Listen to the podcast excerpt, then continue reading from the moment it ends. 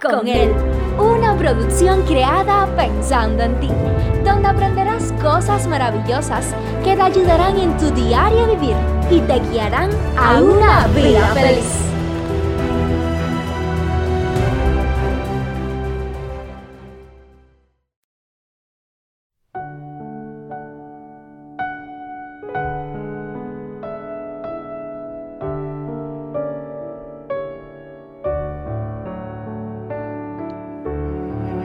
A nadie nos gustan los problemas.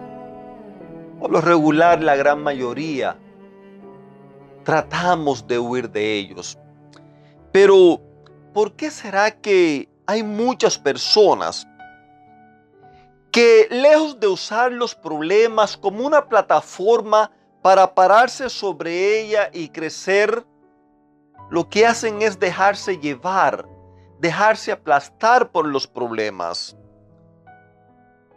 Muchos son los que tienen experiencias acerca de las victorias que han ganado a pesar de los problemas. Muchos son los que han podido superarse en la vida después de haber pasado por escenas, por periodos de problema en su vida. ¿Cuántos hay? ¿Cuántos matrimonios que después de haber pasado por alguna crisis, después de haber pasado por esas noches oscuras, esos momentos donde muchas veces no queremos ni siquiera saber de ellos, pero haberlos enfrentado positivamente les ha llevado a poder escalar peldaños y peldaños en su vida. Como decíamos, hay quienes crecen en los problemas, pero también hay quienes se dejan aplastar, quienes se dejan hundir, quienes se van a la ruina por los problemas. Y algunas de estas razones incluyen la falta de habilidad para manejar el estrés, la falta de apoyo emocional o recurso, la percepción de los problemas que pensamos son insuperables o también la falta de confianza en la capacidad de cambiar la situación. Puede también haber factores psicológicos y emocionales más profundos que contribuyan a sentirse abrumado por los problemas en lugar de verlos como una oportunidad de crecimiento. Yo sé que lidiar con problemas no es fácil soy un ser humano, tengo problemas, batallas, luchas en la vida al igual que todos. Y no es menos cierto que hay veces uno se cansa. Pero a la misma vez, qué lindo es cuando logramos superar el problema. Cuando vemos que, aunque fuera poco a poco, pudimos ir creciendo pudimos vencer el obstáculo y hemos podido llegar lejos.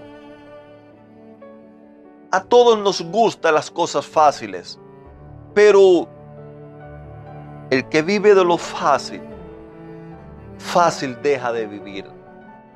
En esta vida llena de lucha, llena de dificultades, en esta vida cuando a veces las noches parecieran ser que nunca se acaba, cuando los días pareciera que no se va a ver el sol, es en esos momentos donde necesitamos decidir qué hacer. Es en esos momentos donde necesitamos ir en busca de ayuda. Se cuenta la historia de una madre que perdió a su único hijo. Angustiada por el dolor, al ver que no tenía recursos para vivir, ella decidió ir donde el jefe del pueblo en busca de ayuda. El hombre, al escuchar su clamor por la pérdida de su hijo, al ver la necesidad que estaba pasando, él le dio o le encomendó una tarea y le dijo, mire, yo le voy a pedir que usted tome una vasija en su casa y que usted vaya casa por casa, puerta por puerta, persona por persona, y que usted le pida un grano de arroz a la persona que no tiene problema. Así que la señora salió dispuesta a hacer lo que le habían pedido, con tal de ver si colectaba algo para poder vivir, para poder sustentarse. Cuenta la historia que después de haber pasado ya alrededor de un mes, el jefe del pueblo mandó a buscarla. Mandó a buscarla para ver qué era de la vida de ella, qué es lo que había pasado con ella. Cuando la señora llegó, le pidió disculpas, le dijo, mi señor, perdón.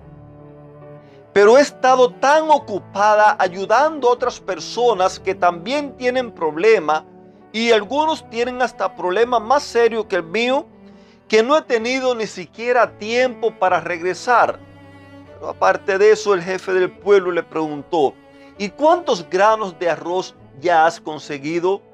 La respuesta era la que él esperaba. Ninguno, Señor. Y es que en esta vida todos tenemos problemas. Pero como les decía, podemos optar por dejarnos llevar, por dejarnos aplastar.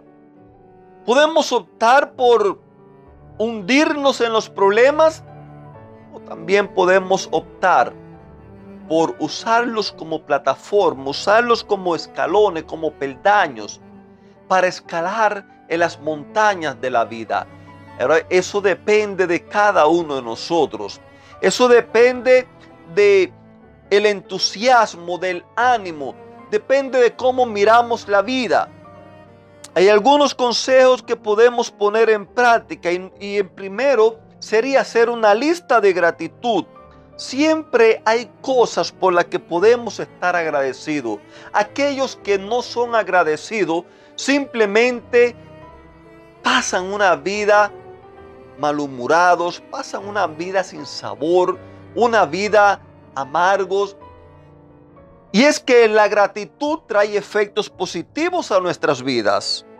También necesitamos hacer metas realistas dividir los problemas en metas más pequeñas y alcanzables que pueden hacerse o pueden hacer que parezcan ser más manejables. Por ejemplo, pongamos que necesito ahorrar dinero para poder comprar cierta cosa, para poder hacer un proyecto. Cuando miro el costo total del proyecto, pareciera talmente algo inalcanzable. Pero si comienzo a, proponerme, si comienzo a realizar metas cortas, de a poquito en poquito, se va haciendo mucho hasta que llegue el momento en que podemos hacer. También es necesario enfocarse en las soluciones, no en los problemas. Es necesario buscar una red de apoyo, compartir con otras personas que quizás han pasado lo mismo. Nos cuenta la historia que José estando en la cárcel, allí le llevaron a dos personas. Uno era el jefe de los coperos del rey, el otro era el jefe de los panaderos del rey. En algún momento el rey se enojó con ellos, los mandó a la cárcel José todos los días lo atendía, pero un día en la mañana cuando José fue a verlo, los vio tristes, los vio afligidos, los vio preocupados. Y allí José tuvo la oportunidad de poder servirles, de poder ayudarles. Y es que cuando nos enfocamos en ayudar, nos enfocamos en servir, cuando ponemos la vista en posición opuesta a los problemas, por lo regular las cosas nos van mejor. La vida se nos hace más fácil. Por eso hoy te invito para que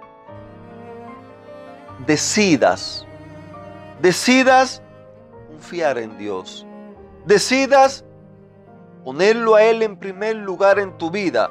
Porque Él sabe cómo darle solución a los problemas. Él sabe cómo hacerte crecer a pesar de los problemas. No hay problemas para Él que no pueda resolver. No hay problemas que no tengan solución. Por eso, una vez más te invito para que decidas vivirla con Él. Porque estando con Él, a pesar de los problemas, encontrarás propósito a la vida. Encontrarás que tu vida tiene una dirección. Encontrarás que tu vida tiene sentido. Y sobre todo, podrás gozar de una vida feliz. Que Dios te bendiga. Te mando un fuerte abrazo y que tengas un lindo y bendecido día.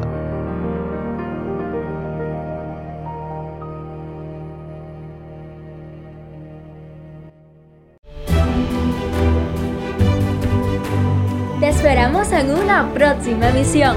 Recuerda que nos puedes encontrar en nuestras plataformas digitales iBots, Anchor y Facebook bajo el título Vívela con Él.